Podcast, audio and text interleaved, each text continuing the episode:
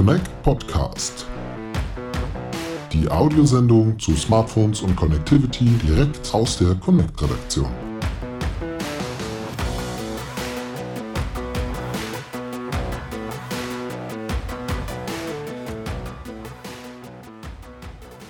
A warm welcome to our Connect Conference podcast. Uh, please introduce yourself and your company just briefly. Yeah, thank you. My, my name is Simo Lehdonharju. I'm a, uh, a solution architect at Keysight Technologies. So Keysight Technologies uh, is an old company based on the foundation of uh, HP. Then we uh, migrated our, our name to Agilent, and and then uh, uh 2014 we we changed our name to to Keysight Technologies. So okay. so we are the legacy of HP. Uh, so uh, uh, we're a company based in uh, in US with a strong presence of of R and D sites all over the, the world. So we're a global company. Mm-hmm. And for all the very unlucky people that didn't make it to the Connect conference this year, could you maybe summarize your presentation today?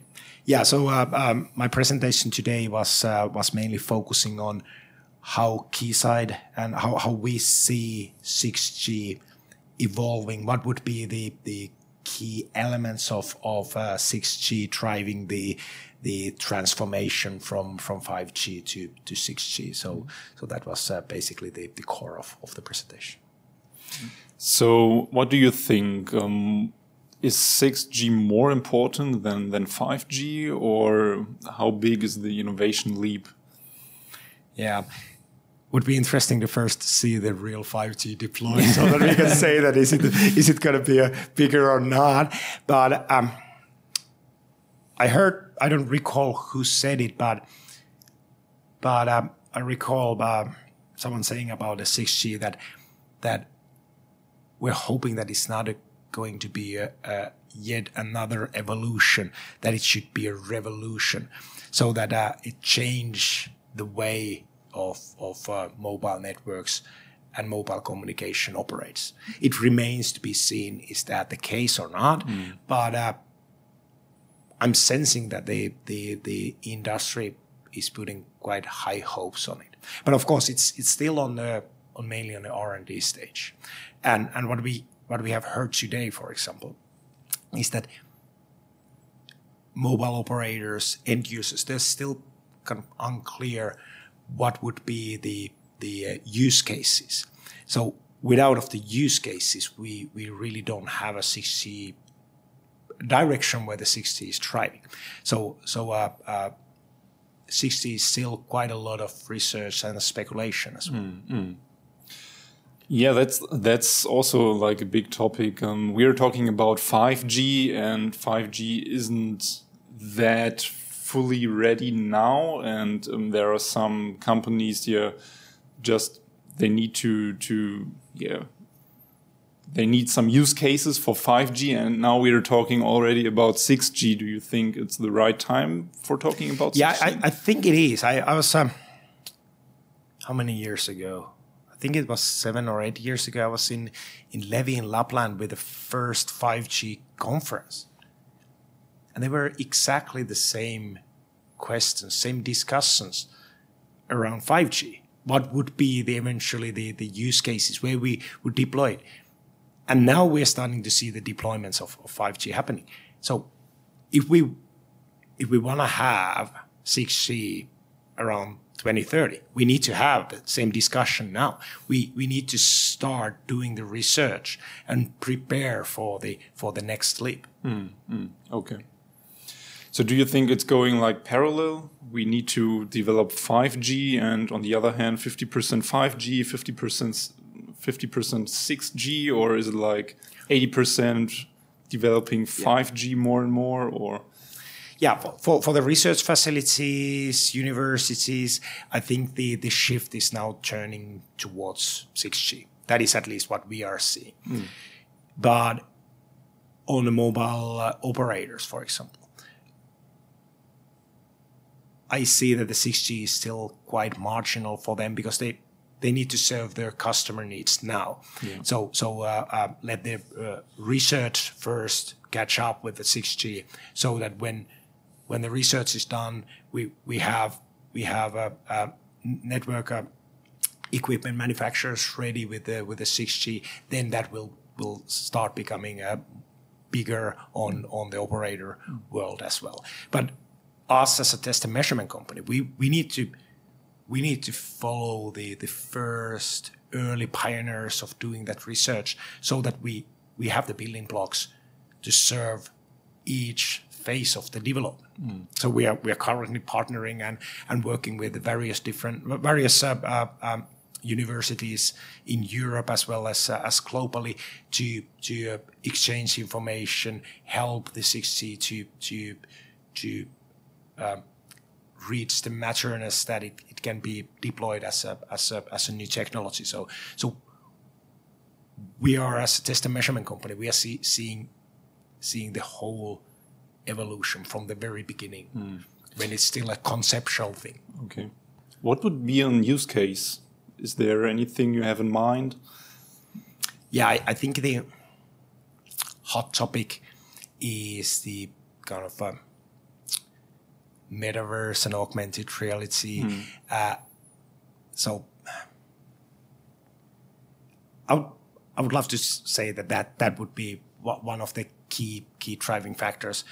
Uh, uh, uh, at least that's the the buzzword in, in there, and, and what we are seeing uh, the uh, first uh, augmented reality classes coming coming from from from uh, to the markets, and, and at some point they they're gonna need the the the massive uh, uh, throughput that can only be achieved by by uh, by uh, 6G, and and and what we heard today, for example, uh, the uh, few, uh, presentation about the sensing, so so that that's one one one aspect of of 6G as well. But there's there's a lot of different verticals that might be the next next big thing. But but be, because we're looking forward five, seven, ten years even, we we don't. No one knows what horse to bet. Yeah. It might be that that that the use case is completely different. Like uh, I don't think no one could anticipate it uh, 15 years ago that that it's uh, it's teenagers uh, uh, watching uh, uh, uh, Netflix that drives the evolution of 4G to 5G. No one could predict that 20 years ago. I'm quite sure about it. Yeah. And what are the biggest obstacles when it comes to developing 5G? Are those the same hindrances that um, already existed when it came to developing 5G, or are there new um, obstacles in the way now? yeah like if if i need to if i need to say a couple of obstacles uh, uh, first of all the obvi- obvious one that I, I mentioned in, in my in my keynote as well is is the the new spectrum. So we're we're going with the 6g we're going to places or frequencies that we haven't gone before. So we're talking about uh, sub terahertz frequencies. So so the propagation mod, uh, propagation characteristics of, of those frequencies are completely different compared to the traditional uh, frequency range one or frequency range two uh, uh, uh, uh, propagation characteristics what, what's currently in, in 5G. So that that gives quite a lot of challenges. Like we're we're talking about uh, meters or 10 meters of, of reach with that that uh, frequency ranges. But also at the same time it, it brings uh, a lot of potential especially like like a sensing uh, uh, side. And and we could get a, a extremely wide bandwidths to cover the the need of of, of the throughput. So that that's going to be one one challenge. And and also the the artificial intelligence and machine learning elements that are, are coming into the 6G. So developing that, how to teach the machine learning algorithms properly with the with the relevant data. So so your your machine learning is is only as good as your your training data for it. So so uh, um, there's a quite a quite a challenge that that that the data what we provide for for the ma- machine learning is is um, as close as possible to real life data as possible, or even real life data, so that that we can we can uh, maximize the, the usage of, of, of the AI and machine learning. Yeah, it's um, it's a lot of uh, power you need for for yeah computing everything, right? What about sustainability and, and 6G? Yeah, so so I, I, I think the the uh, green networks and energy efficiency uh, work that is already starting started now with the with the 5G will will evolve uh, into into the 6G and one one key aspects is of course the spectral efficiency so that we we use the spectrum as effective as possible and also the optimization which AI can bring a, a, a lot in, in this optimizing the RAN network so that it it will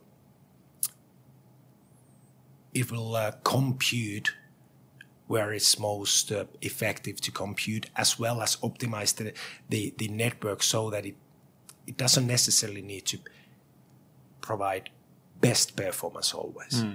So that we provide good enough performance. So so maybe the the big transition is that that currently it's like performance benchmarking. But but in going and moving to 6G we we probably want to want to have like optimized perf- per- performance benchmarking. So that it's, it's not necessarily can who can provide the best uh, uh, throughput on on everywhere in in the deployed uh, uh, uh, network, but who can provide enough for that certain end user application with most optimized energy consumption. So it's like a kind of self-thinking network with a self-awareness, shifting.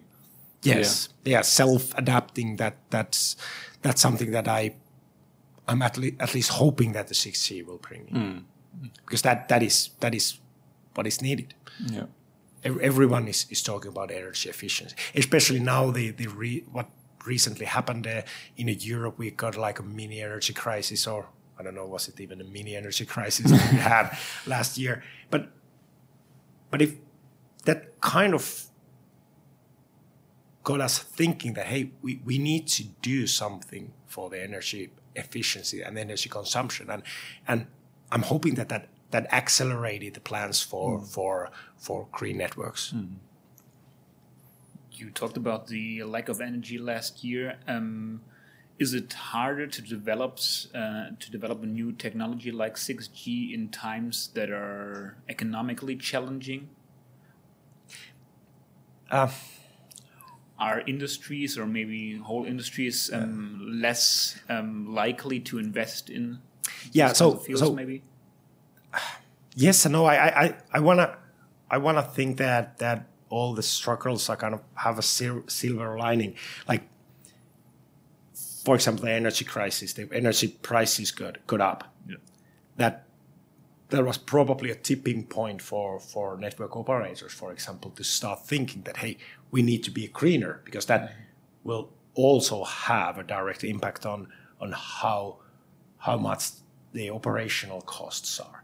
So so uh, these big disturbances are are usually also the, the big changes. Like what happened with the with the with COVID behavior. Everyone started to work uh, uh, from home office. The digitalization took a huge leap towards, and I'm kind of sensing that for the green networks, that same thing is going to happen because of that energy crisis. That remains to be seen, but but uh, uh, at least it feels like that. Everyone is talking about uh, energy efficiency and and, and uh, uh, energy savings. Yeah. Everybody is talking about collaboration in terms of bringing yeah the industry forward. Do you think that's one of the most important things in 2023? Yes, yes. So, so uh, collaboration is, is one of the key elements because if we want to move fa- forward fast, everyone needs to be on a on the same page. Page test and measurement, R and R and D research, network equipment manufacturers, operators, system integrators. If everyone is, is collaborating, we can we can migrate that R and D project into deployed network much faster. So, if you had one wish for this year, what would it be besides collaboration? Um, Yeah. Uh, For the industry and- and for- for- 6G? for- yeah, for the industry and 6G. Yeah. Um, so maybe I, I, I would say that that uh, it's critical that even in these kind of turbulent times, we put enough resources for the research and development because if we don't do it, that kind of that will have a ripple effect throughout the years. And and if we hit some hurdles, economical hurdles, hurdles, and and let that affect on a, on a long term vision, that will will have a much significant uh, uh, impacts than than uh, than this small economic crisis. So uh, I guess that's that's my hope. Thank you for your last words. Thank you. Thank Thanks you a very lot much. for being here.